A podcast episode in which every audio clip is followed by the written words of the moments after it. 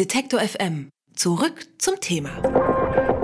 Das hat sich Erdogan wahrscheinlich auch ein bisschen anders vorgestellt, als er für den 24. Juni Neuwahlen in der Türkei ausgerufen hat, ein Jahr früher als geplant.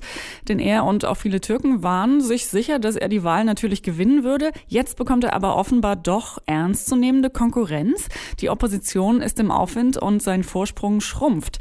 Das liegt vor allem an seinem charismatischen Gegner, dem Präsidentschaftskandidaten der Republikanischen Volkspartei CHP, Muharrem Ince. Er wird bei seinen Auftritten sehr bejubelt und das sind derzeit doppelt so viele wie bei Präsident Erdogan. Und obwohl die Medien den Politiker und seine Themen äh, der oppositionellen Partei weitgehend ignorieren, kommt seine Botschaft beim Volk offenbar sehr gut an. Wir sprechen mit einem freien Journalisten, der für verschiedene deutsch, englisch, türkischsprachige Medien über die Türkei schreibt. Schönen guten Tag, Ömer Erseren. Guten Tag. Herr Erserin, was genau ist denn die Botschaft, mit der Insche die Bevölkerung in der Türkei und dann vielleicht auch die Wahlen gewinnen könnte? Die Botschaft ist eigentlich eine sehr einfache. Er sagt den Menschen, ich möchte gesellschaftlichen Frieden. Und das ist genau der Wundepunkt äh, von Erdogan. Er hat ja die türkische Gesellschaft polarisiert. Er hat ein äh, repressives äh, äh, System aufgebaut. Der Präsidentschaftskandidat der kurdisch-linken Partei Demirtas äh, sitzt seit zwei Jahren im äh, Gefängnis und da setzt Inge genau an. Er sagt, wir brauchen einen gesellschaftlichen, sozialen Kompromiss. Die Gefängnisse äh, müssen sich lehren von äh, politischen äh, Gefangenen. Wir brauchen eine äh, unabhängige Justiz, einen Rechtsstaat und ein Ende des äh, Ausnahmezustands. Die Türkei geht ja unter dem Ausnahmezustand in die äh, Wahlen hinein. Was ist Ince für ein Politiker? Was ist er für ein Mensch? Also wenn Sie gerade noch mal gesagt haben, wie sehr Erdogan ja polarisiert hat, ist Ince einer, der verbinden kann wieder? Nun, äh, er kommt äh, aus äh, äh ärmlichen äh, Verhältnissen, aus einer äh, konservativen Familie, ist seit 16 Jahren äh, Abgeordneter der Republikanischen äh, Volkspartei, ein Kemalist, aber er hat doch äh, vieles, was die äh, Parteiführung gemacht hat, zum Beispiel bei der Zustimmung für ein Gesetz, das die äh, Immunität äh, von Abgeordneten aufhob, was insbesondere kurdische Politiker der HDP getroffen hat, da hat er äh, nicht äh, mitgespielt, er hat äh, dagegen gespielt. Er genießt eine relative äh, Sympathie auch unter den Kurden in der Türkei und den Kurden äh, kommt bei diesen Wahlen eine äh, Schlüsselrolle zu. Wenn ich es richtig verstanden habe, hat Inte äh, derzeit also rein zahlenmäßig doppelt so viele Wahlkampfveranstaltungen etwa wie Erdogan und das obwohl die Medien, äh, die Opposition und ihn in ihrer Berichterstattung eigentlich mehr oder weniger so ein bisschen totschweigen. Die, äh, die Medien sind faktisch äh, gleichgeschaltet. Der staatliche, der amtliche Sender äh, TRT ist faktisch ein äh, Propagandaorgan Erdogans, aber auch die ganzen äh, Mainstream-Medien äh, sind ja in der Hand von Bauunternehmern, äh, die mit Erdogan verbandelt sind und dementsprechend sieht das Programm aus. Außerdem also Wahlkampfveranstaltungen. Jüngst war eine Wahlkampfveranstaltung der der oppositionellen äh, konservativen äh, Akschener, da wurde einfach der, der Strom abgeschaltet äh, während der Wahlkampfkundgebung. Und nichtsdestotrotz merkt man, dass die äh, oppositionellen äh, Parteien und die oppositionellen Präsidentschaftskandidaten mehr Menschen äh, mobilisieren als Erdogan. Erdogan verkörpert äh, den äh, Status quo seit 16 Jahren herrscht ja die AKP bzw. er über die Türkei. Er äh, verkörpert die Vergangenheit. Das heißt, trotz aller Hindernisse, die Sie ja eben auch nochmal sehr ähm, grafisch beschrieben haben, die Inche in den Weg gestellt werden, ähm, scheint er ja sehr erfolgreich zu sein und irgendwie den Nerv auch zu treffen der Wähler äh, und der Türken. Haben Sie den Eindruck, dass eine Mehrheit der Menschen einen Umschwung auch will und braucht? Äh, es ist durchaus möglich, dass eine Mehrheit äh, für die äh, Oppositionsparteien stimmt.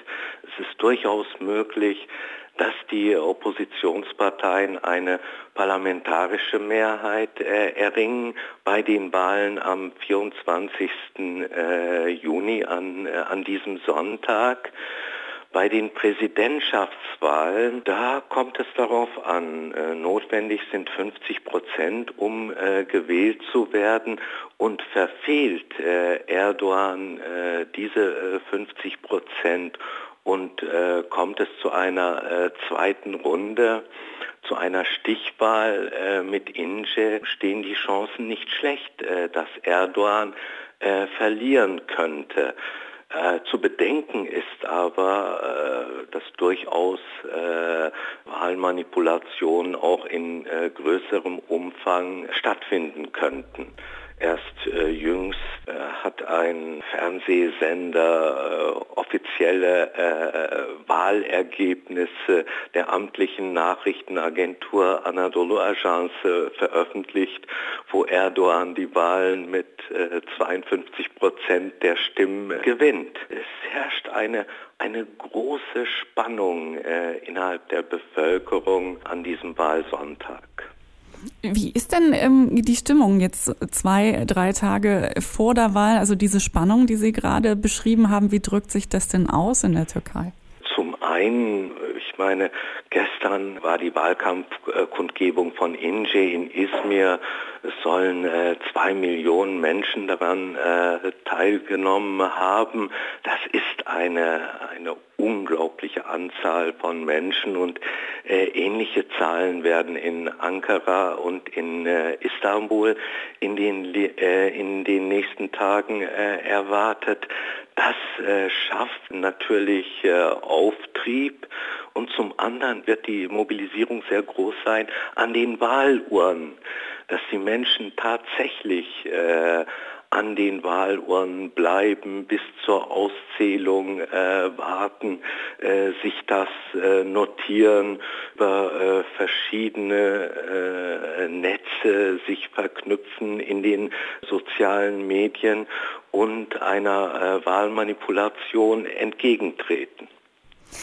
Es gibt also zumindest relativ viele Anzeichen und offenbar eine sehr große Mobilisation auch äh, unter den Menschen in der Türkei, dass vielleicht ein Umbruch ähm, anstehen könnte mit den Wahlen am äh, Sonntag. Auch wenn wir natürlich jetzt nicht sagen können, und Sie waren ja auch sehr vorsichtig zu sagen, ob das wirklich gleich äh, irgendwas Bestimmtes bedeutet in die eine oder andere Richtung. Aber was könnte es denn für die Türkei bedeuten, falls Erdogan tatsächlich nicht mehr Präsident wäre? Welche Auswirkungen hätte das? Äh, das wäre eine große Chance für die Türkei. Eine große Chance in dem Sinne, dass die Menschen zuerst einmal ein bisschen Luft schnappen könnten, ein bisschen in sich kehren könnten, äh, gemeinsam äh, überlegen könnten, wie äh, können wir zusammenleben, wie könnte eine Verfassung äh, aussehen. Alle Oppositionsparteien haben ja erklärt, dass sie äh, für die äh, Wiedereinführung äh, eines parlamentarischen äh, Systems sind, dass sie abrücken wollen von dem Präsidialsystem, was den äh, Präsidenten faktisch äh, diktatoriale Vollmachten erteilt. Es könnte also der, der Anfang eines Neubeginns, äh, einer Restauration des parlamentarischen Systems äh, stehen. Aber es ist natürlich Vorsicht geboten. Aber die, die Grundlage ist also Erdogan muss weg, weil mit, mit Erdogan kann es äh, keine Zukunft für die Türkei geben. Dann schauen wir vielleicht mit vorsichtigem Optimismus auf den 24. Juni. Da stehen in der Türkei Präsidentschaftswahlen an und der Journalist Ömer Erseren hat mit uns über die aktuelle Situation in, und den vielversprechendsten Konkurrenten Erdogans gesprochen, Muharrem Ince. Ich sage vielen herzlichen Dank für Ihre Einschätzung und das Gespräch. Danke, ciao. Alle Beiträge, Reportagen und Interviews können Sie jederzeit nachhören im Netz auf detektor.fm.